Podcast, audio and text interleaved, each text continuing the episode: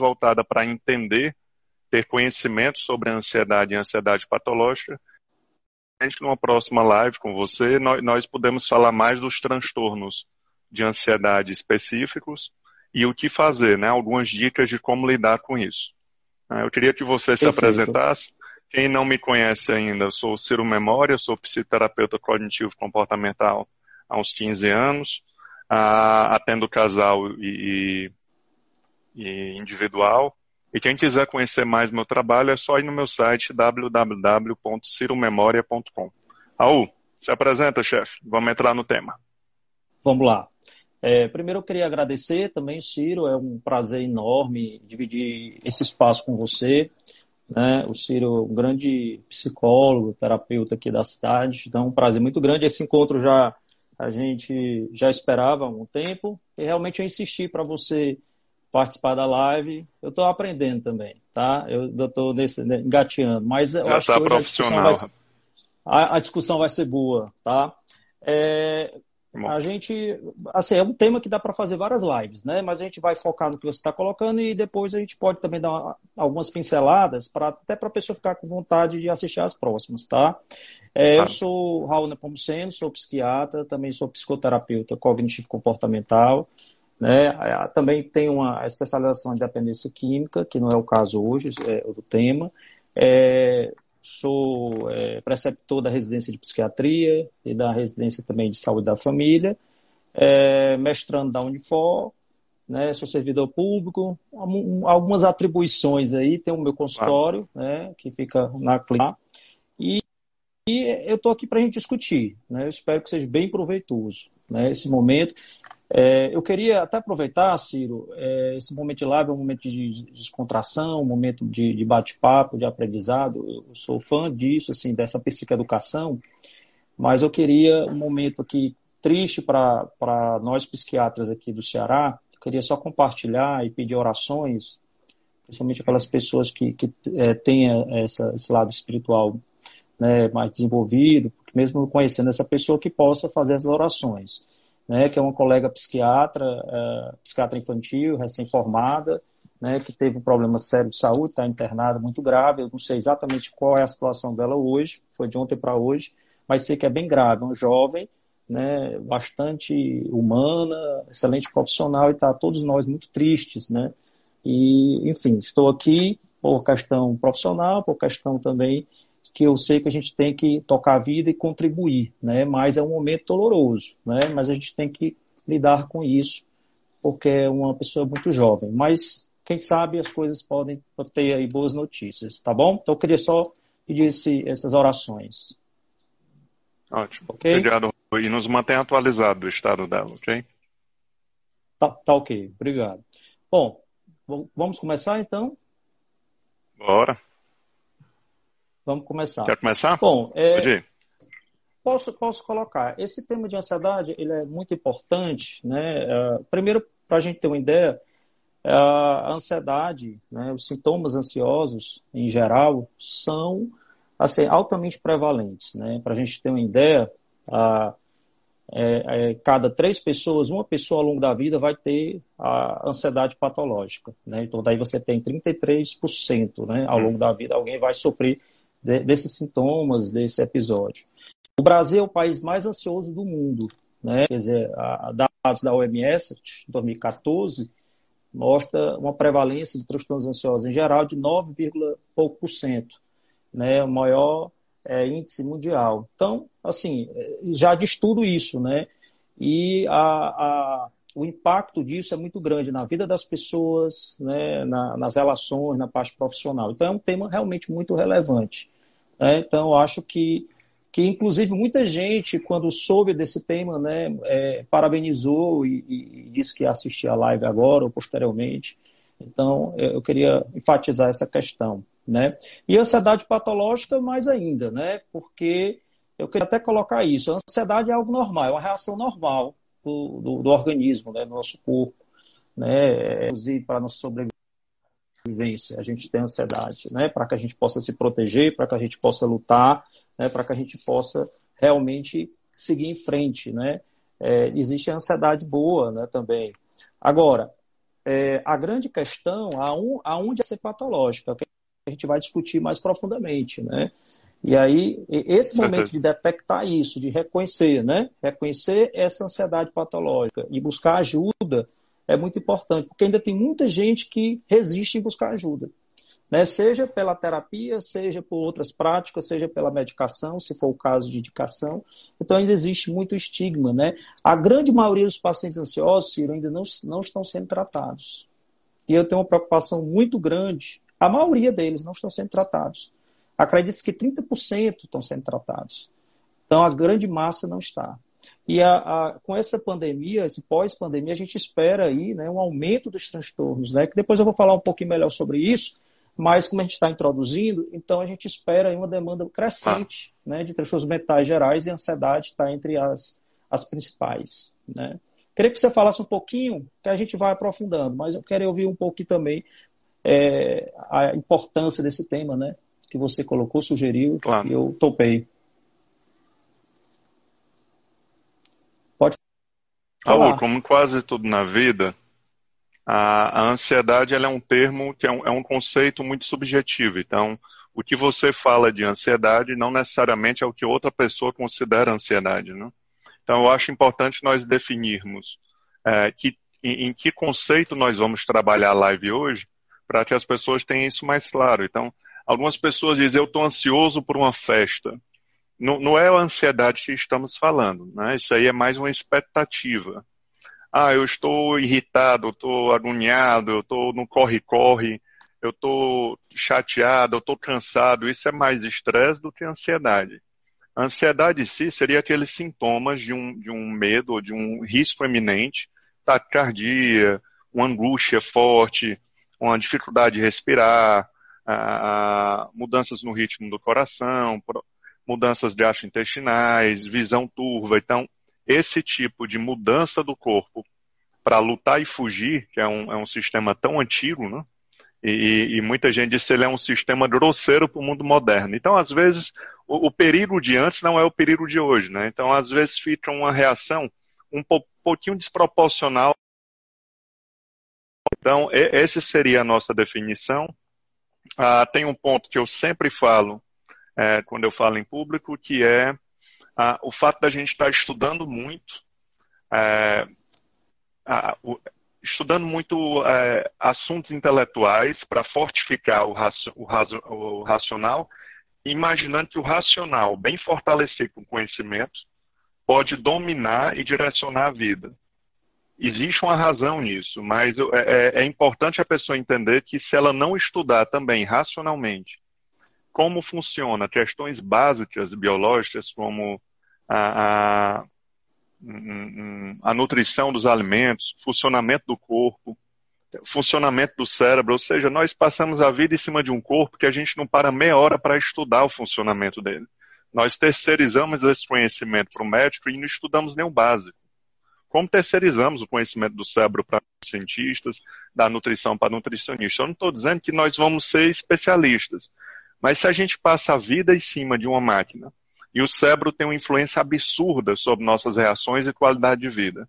Então as pessoas estão investindo muito em ideologia, em política, em psicologia, em filosofia, mas estão esquecendo de estudar a máquina. E a máquina ela tem muita influência.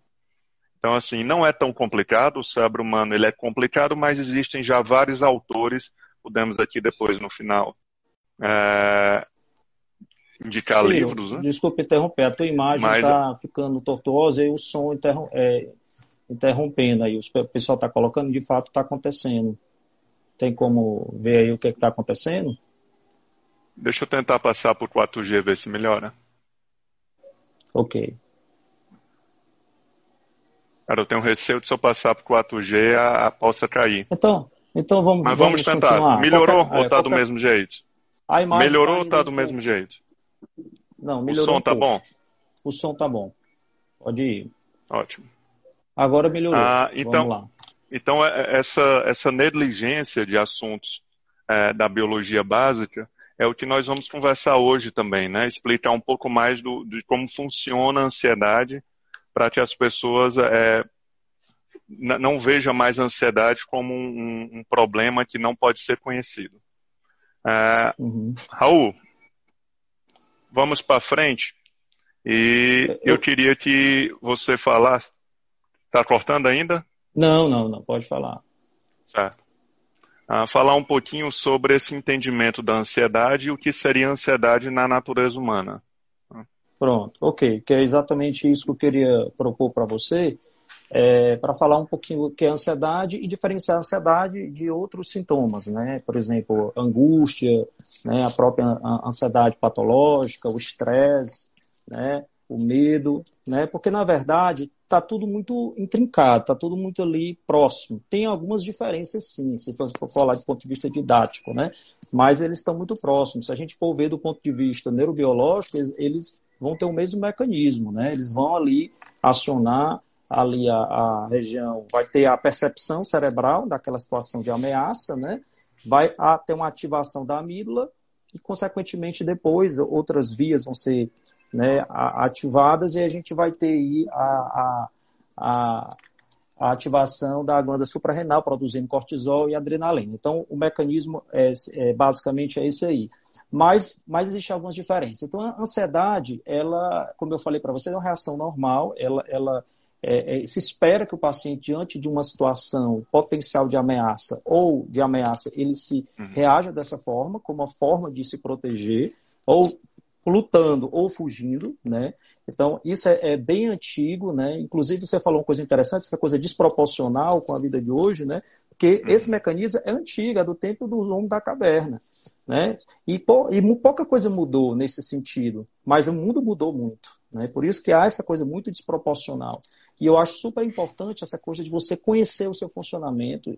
É, a psicoeducação em geral, como a gente psiquiatra costuma dizer, os uhum. psicólogos também da PCC, isso ajuda muito né, no tratamento, quer dizer, você conhecer a sua doença, como você funciona, o que você está sentindo e o que eu tenho que fazer. Bom, mas aí ansiedade seria essa apreensão de tensão, né, uma expectativa para frente também. A angústia, ela já é uma sensação psicológica, assim, de dor, de, de mais de sofrimento, de, de sufocamento, né? A angústia tem essa coisa negativa, é uma ansiedade é, mais peito, né? negativa. Né? Um aperto no peito, exatamente, a angústia, né? Nós temos aí a, ansiedade patológica, que é, que é, o tema principal, que é quando exatamente essa ansiedade ela passa do limite, né? Ela começa a trazer, né, é, sofrimento psíquico importante, ela traz um impacto na vida, né? Quer dizer, um prejuízo funcional importante na vida das pessoas, seja profissional, seja acadêmica, seja é, familiar, seja na, nas relações. E aí a gente vai nesse aspecto caracterizar essa ansiedade patológica. Portanto, o sistema de alarme está descontrolado e a gente precisa regular esse sistema de alarme. Né? O medo, ele está também ali, né?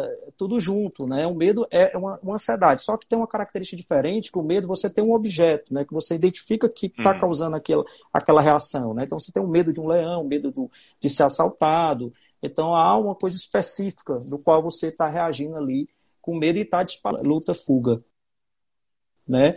Isso é, é, é uma coisa é, importante. Essas pequenas coisas ajudam, mas no final tudo está ligado à ansiedade. E para finalizar, o estresse, né? O estresse é um termo mais biológico, né? Que está tá ligado a um, uma, uma, reação bioquímica, né? Uma consequência, né? Bioquímica uh, no corpo em função de uma situação de ameaça, uma situação de medo. Então, o estresse é um termo mais biológico, né? E aí você tem Uh, o estresse ele pode ser quantificado, né? E aí o estresse, portanto, como um fator importante né, para muitas outras doenças clínicas, né? Então, assim, de uma maneira geral, a gente tem, portanto, a ansiedade um, algo mais subjetivo, né? E o medo um, algo mais objetivo, né? Assim, do, do que você está tendo ansiedade. Então, eu queria é, colocar essas diferenças que eu acho que é, é importante, embora o mecanismo é semelhante, né? Eu acho que, por enquanto, é, eu Raul, colocar isso.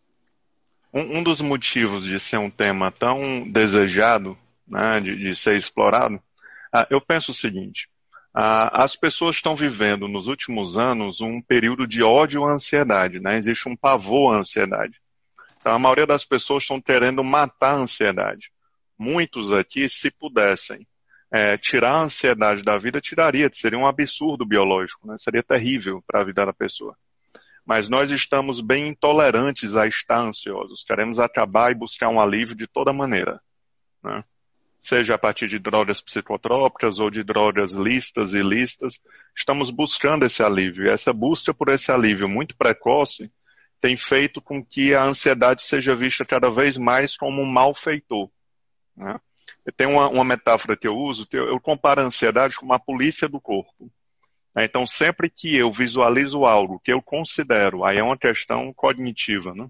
que eu considero como perigosa, arriscada ou complicada, é normal que o meu corpo se estresse ou fique ansioso.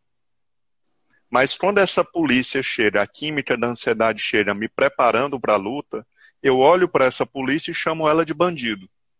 Né? E quando eu considero a polícia bandido, o cérebro lança mais polícia. E aí eu começo a acreditar que está piorando porque tá, está cada vez mais bandidos na minha frente. E aí o cérebro vai ligando mais ansiedade e vira um ciclo de retroalimentação. Né? Assim como no, no pânico, em crises de ansiedade autoinduzidas. Né? Então, a primeira coisa que as pessoas têm que repensar é que a ansiedade é uma coisa tão antiga no ser humano, ela é tão adorada em várias áreas, como numa luta. É bom você estar ansioso, você fica muito mais forte, você mas o, o sistema de ansiedade ele, ele não foi feito para nos tornar mais racionais, mais, mais preparados para a luta.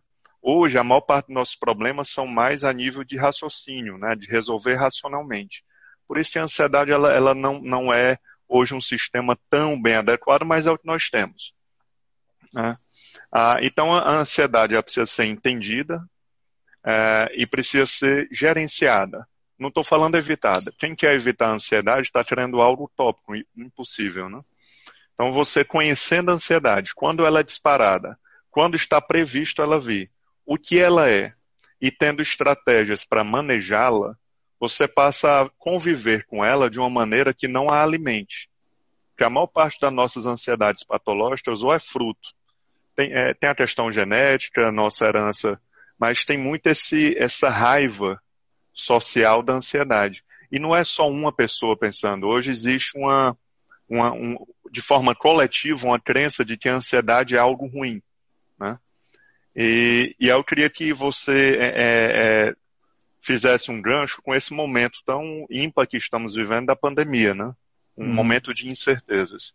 Perfeito. Bom, bom é, tem muita coisa que eu queria pontuar. Primeiro, que a, a ansiedade, né, ela é um sintoma, é, ela é a ponta do iceberg, né, que eu chamo. Então, a gente, é, é lógico que né, quando o paciente chega em crise, numa situação mais crítica, você vai primeiro apagar o incêndio, vai primeiro resolver hum. essa situação.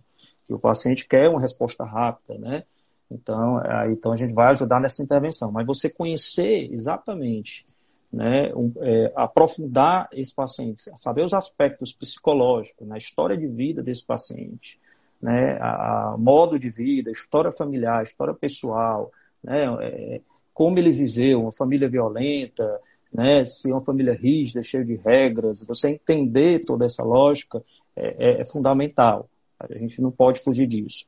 Né, é, se sofreu bullying na escola, a questão do desempenho, né, então aspecto social também, que ele conviveu é uma coisa muito importante, e logicamente a parte né, é, biológica, que aí entra a, a história da família, né, entra alguma sensibilidade maior desse sistema luta-fuga, a parte de serotonina, adrenalina, dopamina, né, alguma alteração na estrutura cerebral. Então, assim, vários aspectos né, que vão colaborar para surgir essa ansiedade. Né?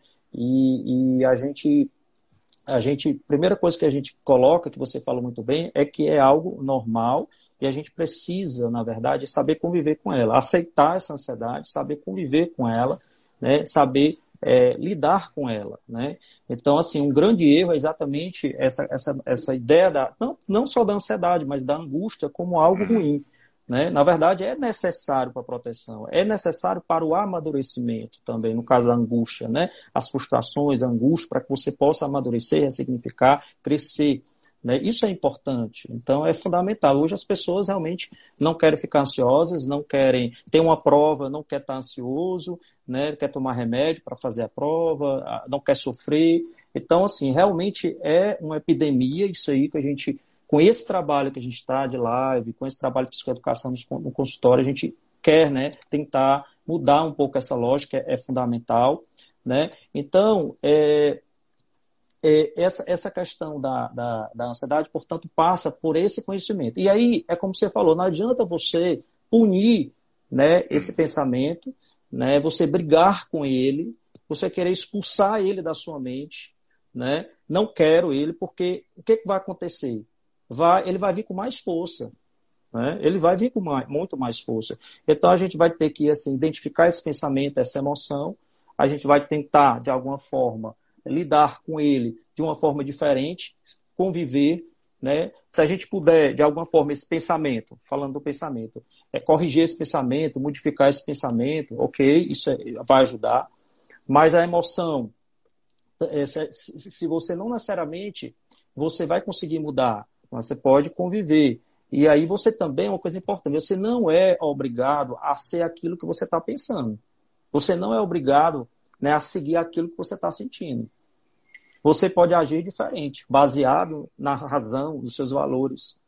Né? Então, isso é uma coisa importante. Muitas vezes as pessoas têm muito sofrimento porque é, pensa, por exemplo, uma paciente minha, né, tinha pensamentos obsessivos, ansiosos de, de, de, de, de, matar alguém, uma coisa que nunca aconteceu na vida dela, já, já uma situação da pandemia, e de repente, uhum. e de repente ela, ela, ela achou que poderia fazer aquilo, o sofrimento dela era tremendo. Então a gente não, na verdade, não é, é, o que vai valer é o que a gente vai fazer, a nossa atitude, o nosso agir. Aí é baseado na nossa razão, nos nossos valores.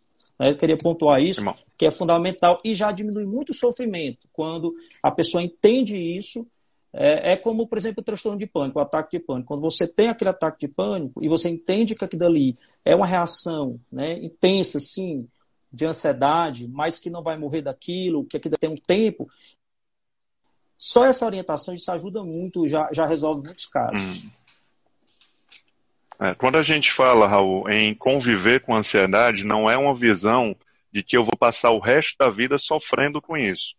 Mas quando você aceita e prevê e aprende a lidar com ela, a tendência é que ela diminua de frequência e intensidade, né? Você estava explicando bem de que a nossa reação ela tem um início automático, mas é, a nossa atitude é um livre-arbítrio. Então eu posso ter ansiedade e não agir como ansioso.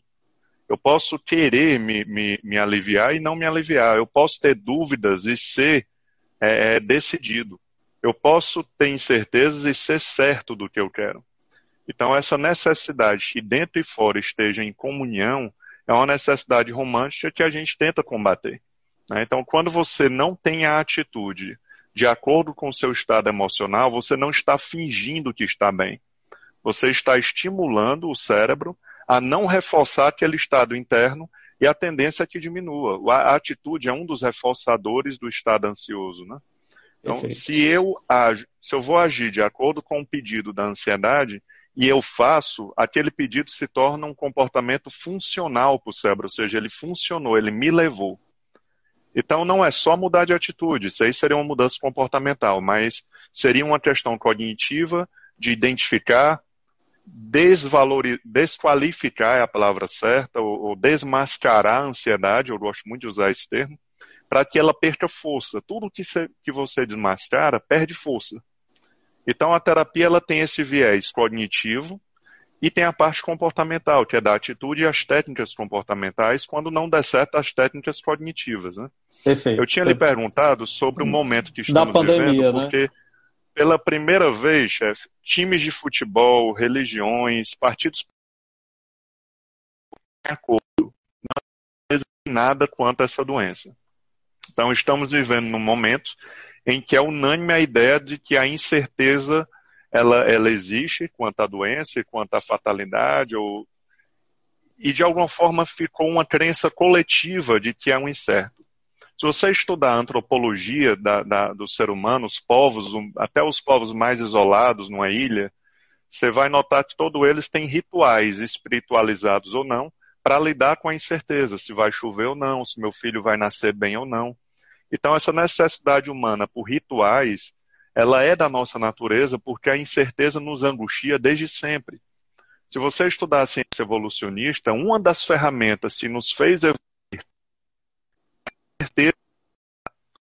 certeza, incomodar, não haveria ciência, não haveria nada. Então, a incerteza, algumas pessoas aprendem a aceitá-la e dizer: eu vivo com a incerteza. Se eu vou ser traído ou não, na hora eu resolvo. Se eu ficar doente, eu faço minha parte. Se eu ficar doente, na hora eu resolvo. E essa pessoa, muitas vezes, é vista como displicente ou uma pessoa inconsequente, que não se cuida.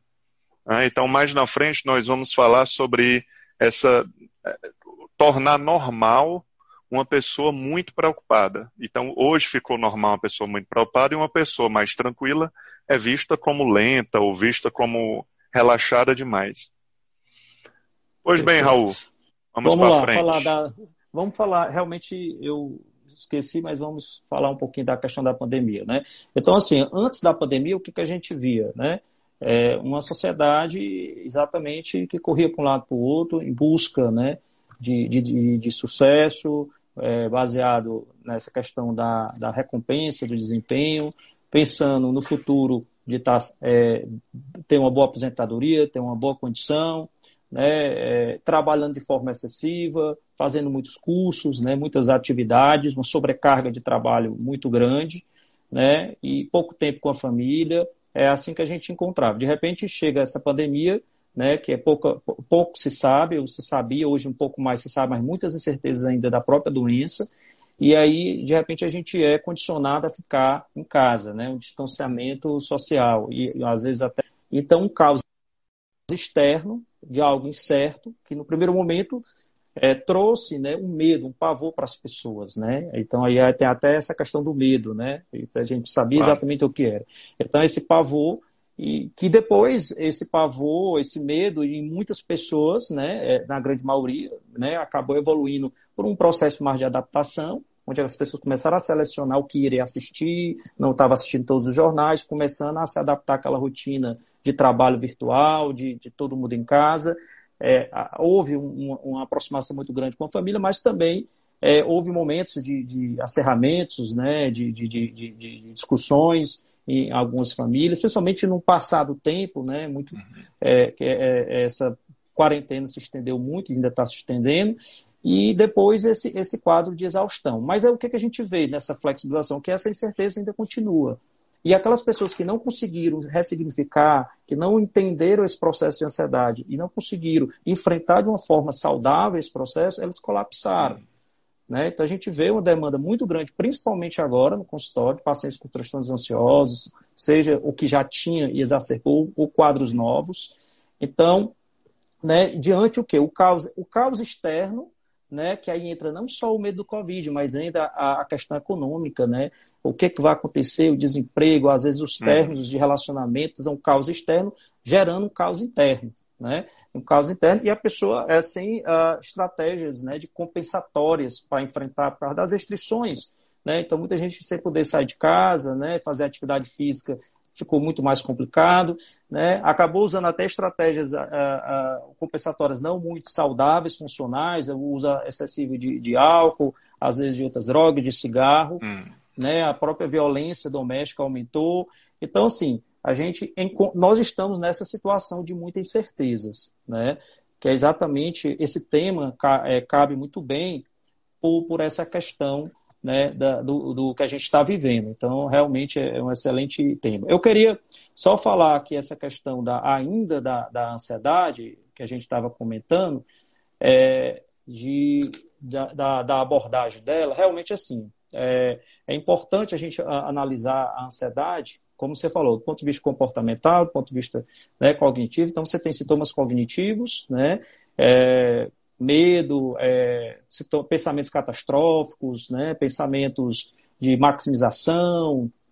É muito, muito comum no, pensamento, é, no paciente ansioso, então, identificar esses pensamentos né, disfuncionais, distorcidos, é muito importante né, para tentar trabalhar essa questão, corrigir esses pensamentos, né, solucionar problemas, né, que se existir problemas é importante essa solução desses problemas na medida do possível, né, do ponto de vista comportamental também esse modo de enfrentamento, então no caso da ansiedade o paciente ele tende ou a procrastinar, né, quer empurrar ali com a barriga ou fugir, né, ou uh, ele pode até né, agir de forma desproporcional também, e aí a gente tem que trabalhar para aquele comportamento assertivo, adulto saudável, né? Uhum. E tem os sintomas fisiológicos que você falou muito bem. Eu queria relembrar um pouquinho esses sintomas fisiológicos que, e emocionais, né? Sintomas emocionais, que a gente, lógico, ansiedade, angústia, medo, né?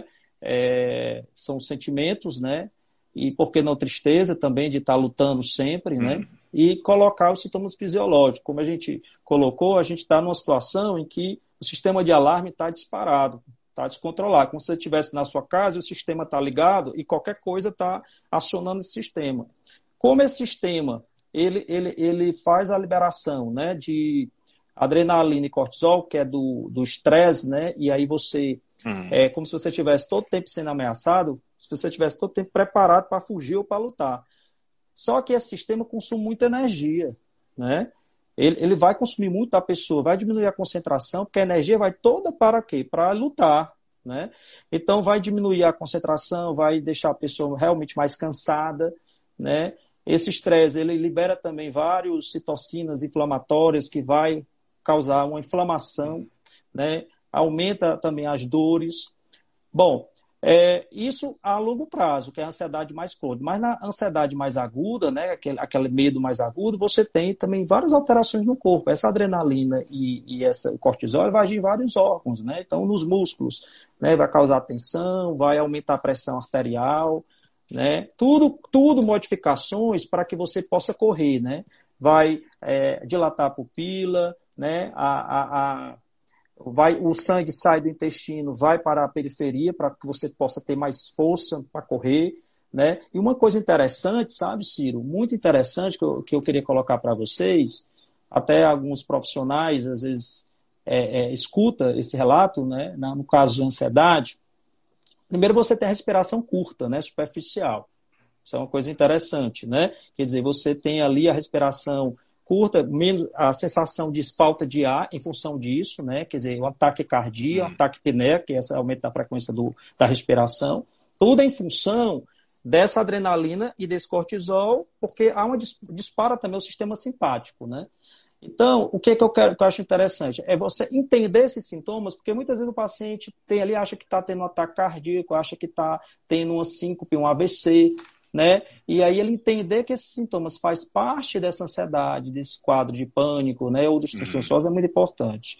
E uma outra alteração que é comum, que é a questão da despersonalização e desrealização. É um sintoma muito comum que tem quadros de ansiedade intensa. Pouquíssimo falado, né, Raul? Pouquíssimo falado. E, e tem uma explicação, inclusive, é, é, fisiológica. Por isso que eu achei interessante, né?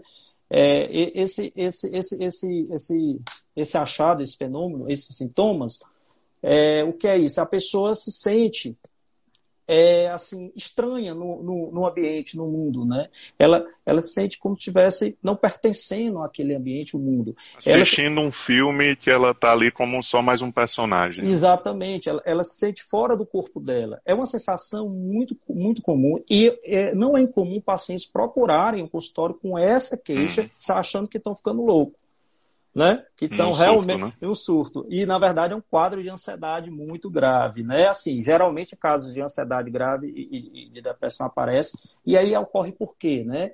Exatamente para essa questão da respiração. A respiração muito curta, o que, que acontece? Uhum. Há uma troca, né? Uma troca muito rápida do CO2, do O2 a nível sanguíneo nos alvéolos, e isso, essa alteração dessa troca faz com que dá essa espécie de tontura, esse mal-estar que dá essa sensação de despersonalização e desrealização. Isso tudo é do quadro da ansiedade, é fruto desse sistema luta ou fuga.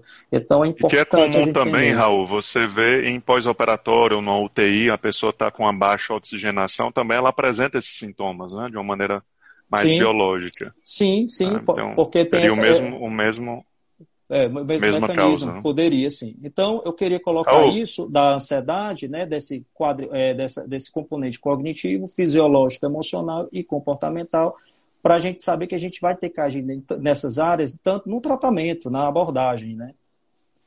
Entendi. Ah, eu vou pegar um gancho que você começou a explicar aí é bem. É, quase tudo começa numa falha antiga de, de teoria. Né? Então, em algum momento da história, se separou razão e emoção. Né? E nessa separação, muita coisa aconteceu. Na verdade, quem estuda a cabeça sabe que razão e emoção trabalham juntas porque não existe um raciocínio que não envolva a química. Né? Mas quando eu separo, as pessoas começam a separar o pensamento da química emocional. E quem estuda a cabeça sabe que tudo é sistêmico. Uma depressão é sistêmica, ela pega tudo. Ela mexe na sua percepção, na, na disposição de memórias negativas, na disposição de prevenções negativas. Ou seja, uma pessoa que está deprimida biológica, é, quimicamente, que os sistemas descompensaram, vamos dizer assim, obrigatoriamente, por regras e leis biológicas, a percepção e a forma de pensar dela está alterada. E ela tende a distorções, pessimismo, negativismo, exagero, culpabilização, vitimização, abstração seletiva e vai. Mas a pessoa, de alguma forma, algo dentro dela para economizar energia culturalmente, ela defende o ponto de vista dela como sendo claro e nada distorcido. Então a regra é clara: se eu estou apaixonado, minha percepção está alterada, ponto. Se eu bebi, a minha forma de pensar está alterada, ponto. Se eu estou deprimido também, se eu estou ansioso também. Mas quando separa razão e emoção, as pessoas não conseguem entender que um entra no outro.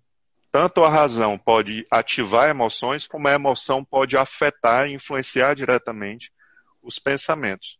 Mas o, o, difícil são as pessoas desenvolverem a humildade e o conhecimento de saber, nessa área eu devo estar distorcendo. Porque certeza na hora, a nossa certeza é que eu não estou distorcendo.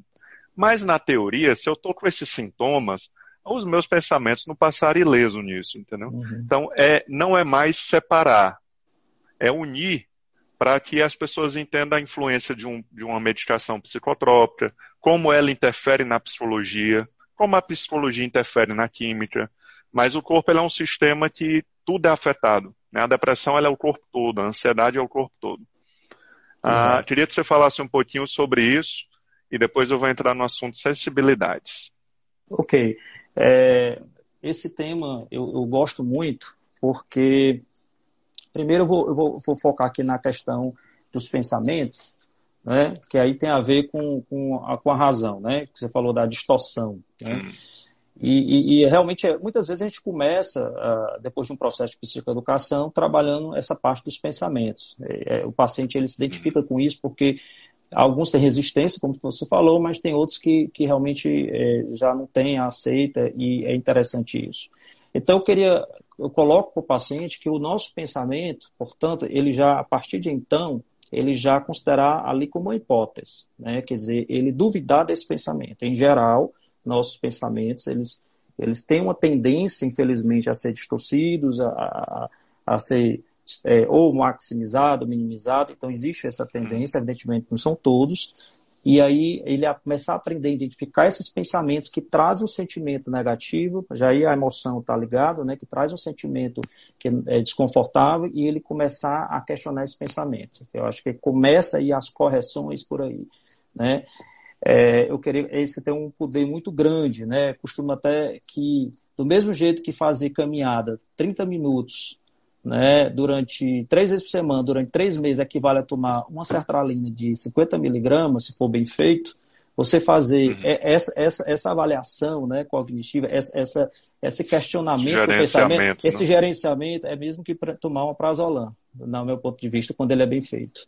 Tá? E não precisar de medicamentos. Não que eu sou contra, eu sou psiquiatra, prescrevo medicamento, mas claro. a gente tem esses recursos que são muito importantes. Né? Bom, então, isso é o ponto. A questão da emoção, elas, elas estão interligadas. E é muito interessante porque, assim, o que, que a gente quer? O equilíbrio entre a razão e a emoção. A gente sabe que a emoção, ela, é, é, o sistema é muito complexo, mas a gente vai é, dar o foco maior aqui na amígdala, na, na, que é a região da, da emoção, memória emotiva. E a razão, o córtex.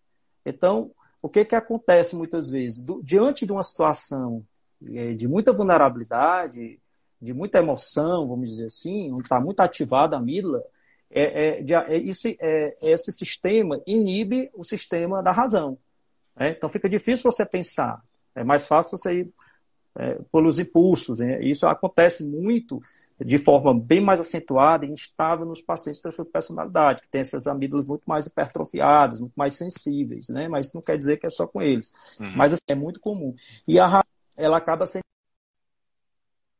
E tem pessoas em que realmente a razão é o que prepondera e a emoção né, é pouco trabalhada, porque ao longo da história de vida dela né, foi muito pouco incentivado, não teve a demanda emocional suficiente né, para ser trabalhado, para ser suprido. Então, aquela pessoa que tem dificuldade né, de, de expressar as emoções. Então, é, realmente não dá para separar, você tem que ter o equilíbrio dos dois, né, mas a razão tentando ali controlar a, a, a emoção, que eu chamo a razão, hum. ela vai deixar aparecer o adulto saudável, né, para que aquela criança, né, impulsiva, vulnerável, vulnerável, ela, ela não apareça em momentos que não é para aparecer, né? Então é, é, a razão vai, vai ter esse controle maior. E lembrando que isso é uma coisa importante. A emoção é uma coisa muito mais antiga. Até você vai, vai, uhum. estudar a parte do cérebro, a, a, emoção começou primeiro, porque é exatamente os animais mais primitivos, ele tem emoção, ele tem ansiedade, ele tem medo, ele corre do animal predador. Né? A razão vem depois. Né? Então, isso é importante. Como a emoção é forte, porque tem coisas que aí é onde a cognitiva, às vezes, a gente tem uma certa dificuldade, sabe, Ciro? Tem situações você sabe que racionalmente tá, não é legal, tá, não está certo. Uhum. Você sabe disso, por exemplo, a, a esposa é, ou o marido, vamos lá, uma discussão por uma pequena coisa, né, uma discussão é, é, como até recentemente eu recebi uma mensagem de um, de um, paciente dizendo isso, a minha esposa fez uma coisa, pequena coisa ela, ela explode, né, e machuca muito, vai desgastando. O que, que acontece aí? Ela sabe racionalmente que está errada, mas emocionalmente ela não consegue se controlar nesse caso. Então o emocional dela é muito mais excitado, é muito mais sensível. A gente vai ter que trabalhar muita razão. E às vezes a gente hum. tem uma certa dificuldade. Então, a gente não pode esquecer dessa questão da emoção, não pode separar. Uma coisa está influenciando a outra fortemente. Isso é bem interessante. Oh, deixa eu aproveitar o que você está falando para responder uma pergunta. Certo. Uma pessoa está participando.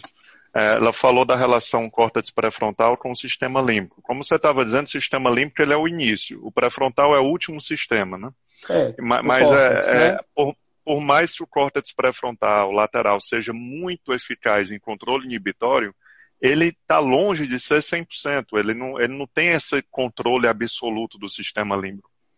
E tanto que no momento de raiva, ou de ira, ou de ansiedade, existe mudança de fluxo né, de sangue que mira para o sistema límbico, e a terapia e os conselhos, se estão no pré-frontal, perde muito é, é, a capacidade de ação.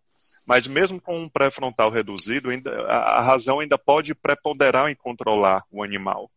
Né? Mesmo com ira, você tem um livre-arbítrio ainda de controle. O que você não pode controlar é esse primeiro impacto emocional. Né?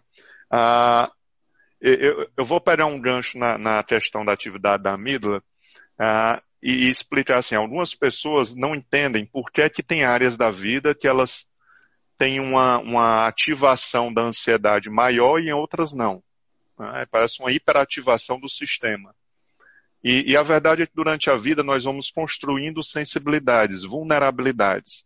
E, claro, construindo esquemas cognitivos, ou seja, vieses de ver a vida, que colaboram com essas sensibilidades.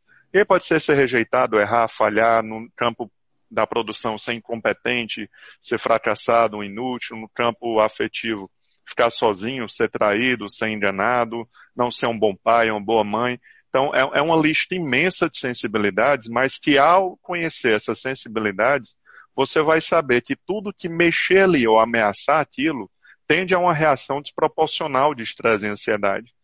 Então, saber disso, você tira um pouco a culpa do ambiente e assume, eu estou potencializando, porque eu tenho essa sensibilidade e minha visão, eu não acredito, mas deve estar tá distorcida. Uhum. Eu estou sentindo tudo isso, e a única forma de entender é porque eu potencializei de uma maneira automática, inconsciente. Mas a pessoa, ao perceber isso, ela já desqualifica, ela desmascara o primeiro impacto da ansiedade e ela tende à redução. Então faz parte do controle emocional essa estratégia. E claro, diante de uma sensibilidade, eu tenho duas opções. Eu vou ser um ansioso ativo ou passivo. Ativo, ah, eu fui chamado para uma entrevista na TV e não vou, é o passivo eu me protejo, vamos dizer assim, eu protejo minha sensibilidade não fazendo. O ativo ele faz. Só que ele, ele, ele se arma de muitas coisas para que dê tudo certo. Ele vira a noite simulando a entrevista, ele estuda muito.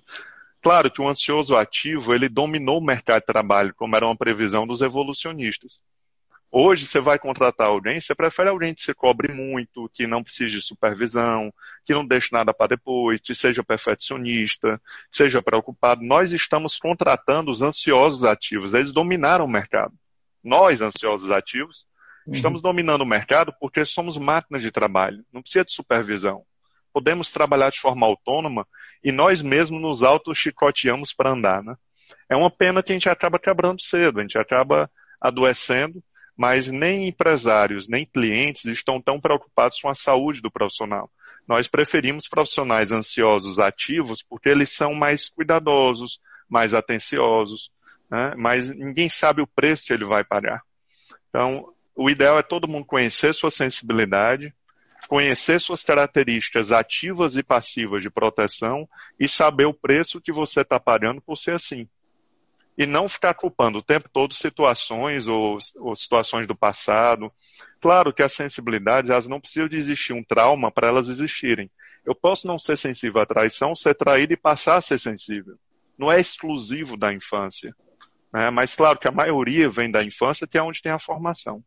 Uhum. Ah, Raul, eu queria voltar um pouquinho para o tema, para a parte de crise, ansiedade e estresse patológico, se você não tiver um assunto antes.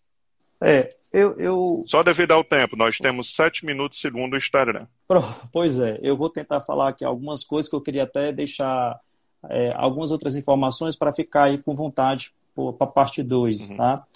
Mas é porque você realmente falou muito bem. Da crise de ansiedade, eu acho que eu até comentei, né? É, do, do, todos os sintomas né, fisiológicos, cognitivos, emocionais, comportamentais, que, o que, que acontece, né? O sistema é, luta-fuga. Então, tudo isso eu coloquei. Vou diferenciar só coisa, mais didaticamente também, uma crise de ansiedade de pânico, que eu acho que é importante, né? É, essa crise de ansiedade tem uma diferença do pânico, o, o, o pânico realmente é, é algo mais intenso, né? é algo mais marcante. Né? Você tem ali uh, uma crise que vai durar 10, 30 minutos, o pico é em 10 minutos, né? aquela sensação de enlouquecer, que vai faltar ar, aquela sensação de morte, com vários desses sintomas de forma muito mais intensa. Muitas vezes o pânico começa de forma é, inesperada, a, a, abrupta, e, e, depois os outros ataques eles podem vir com gatilhos. Então, assim, tem essa, essa diferença. Mas, como eu falei, o mecanismo é, é o mesmo, luta-fuga, é aquele mecanismo. Agora, eu queria colocar aqui para você, até como instigar lá para frente, né, a, de uma maneira geral, os transtornos ansiosos. Quando é né, que eu vou procurar ajuda, é, é, ajuda psicológica, psiquiátrica, uhum. né, eu acho que é importante. Assim, de uma maneira geral, eu disse que a maioria da, dos pacientes ansiosos não estão em tratamento né? Então, é, a grande maioria. Mas, assim, o ideal é, lógico, que você vá desde o início, né? Como uma maneira de você até é, é, se reorganizar, fazer uma prevenção. Prevenir se... a piora também. Prevenir a piora, né? Mas, assim, de uma maneira geral, os casos, o que, que a gente vai determinar? Os casos é, leve a moderado, né? A gente tenta, de alguma forma, o tratamento eh, por terapia. Né? A terapia pode ser qualquer uma, mas assim, a que tem mais evidência científica, né, pelas pesquisas, eh, meta-análise, é a TCC. Né? É essa que nós estamos trabalhando, terapia cognitiva comportamental. Não que outras também não possam funcionar, mas que são mais testadas, experimentadas, é a TCC, é uma coisa importante.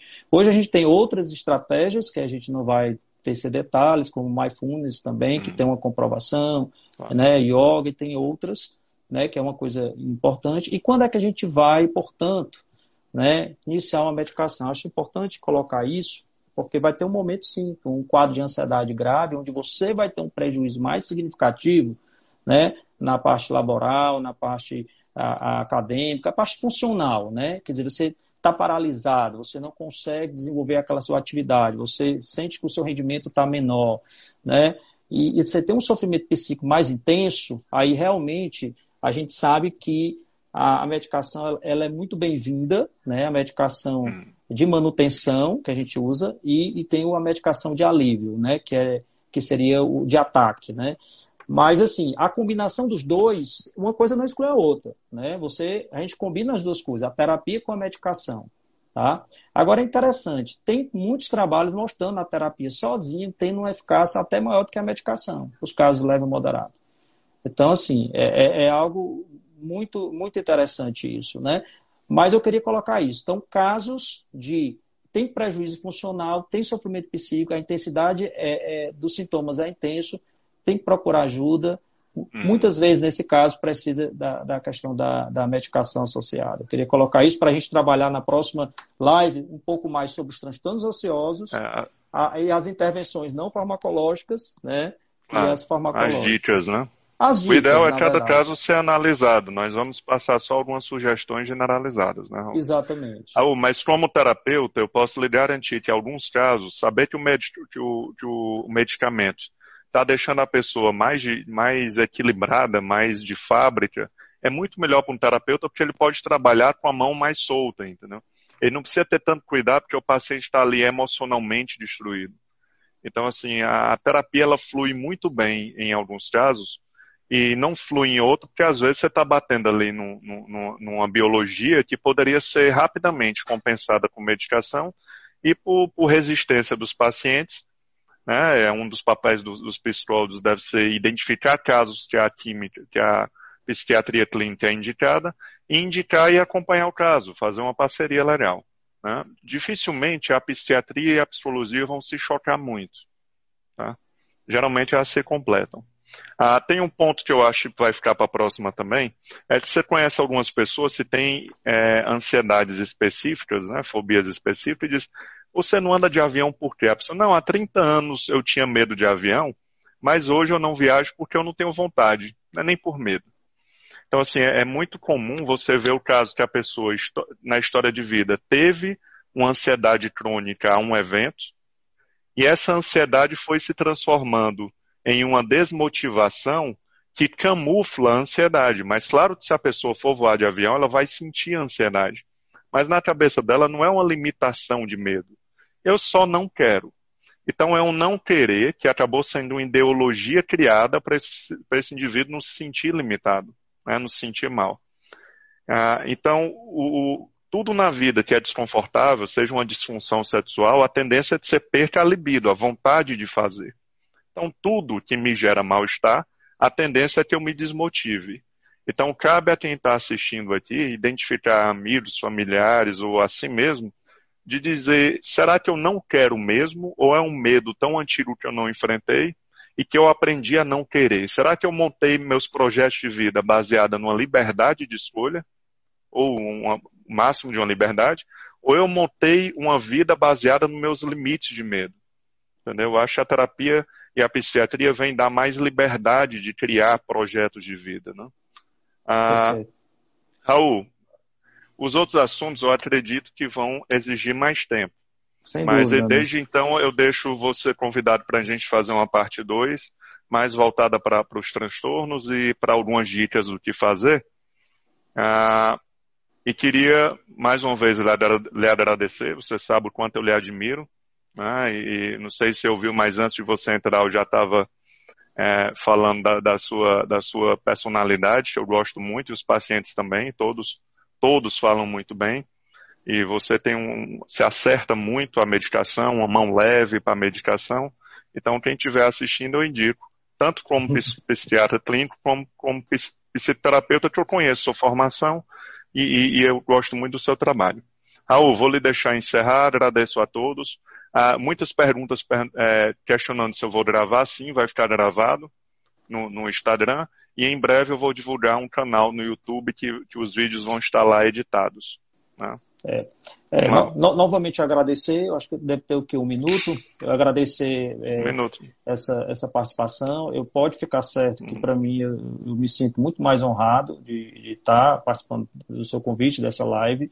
Também admiro muito você, Ciro, você sabe, essa parceria da gente foi só consolidando, e aí você fala muito bem, assim, quando o psiquiatra e o psicólogo, eles se combinam, eles planejam, eles têm um pensamento, um mesmo norte, isso flui muito, muito melhor o tratamento, a resposta é muito maior. Porque quando, como a gente sabe que a ansiedade tem um componente biológico também, então, então você tem que ter essa, essa, é, aceitar essa condição. Então ele pode ter um déficit de serotonina, né? Como a gente, ele, ele pode ter uma questão é, genética associada. Então a gente precisa tratar. E aí ele estando melhor em condições de assimilar a terapia, sem dúvida, ele vai ter um processo muito mais rápido, que é o que a gente quer, né? A gente quer que o paciente saia melhor do que entrou, que saia bem, esse é o nosso objetivo.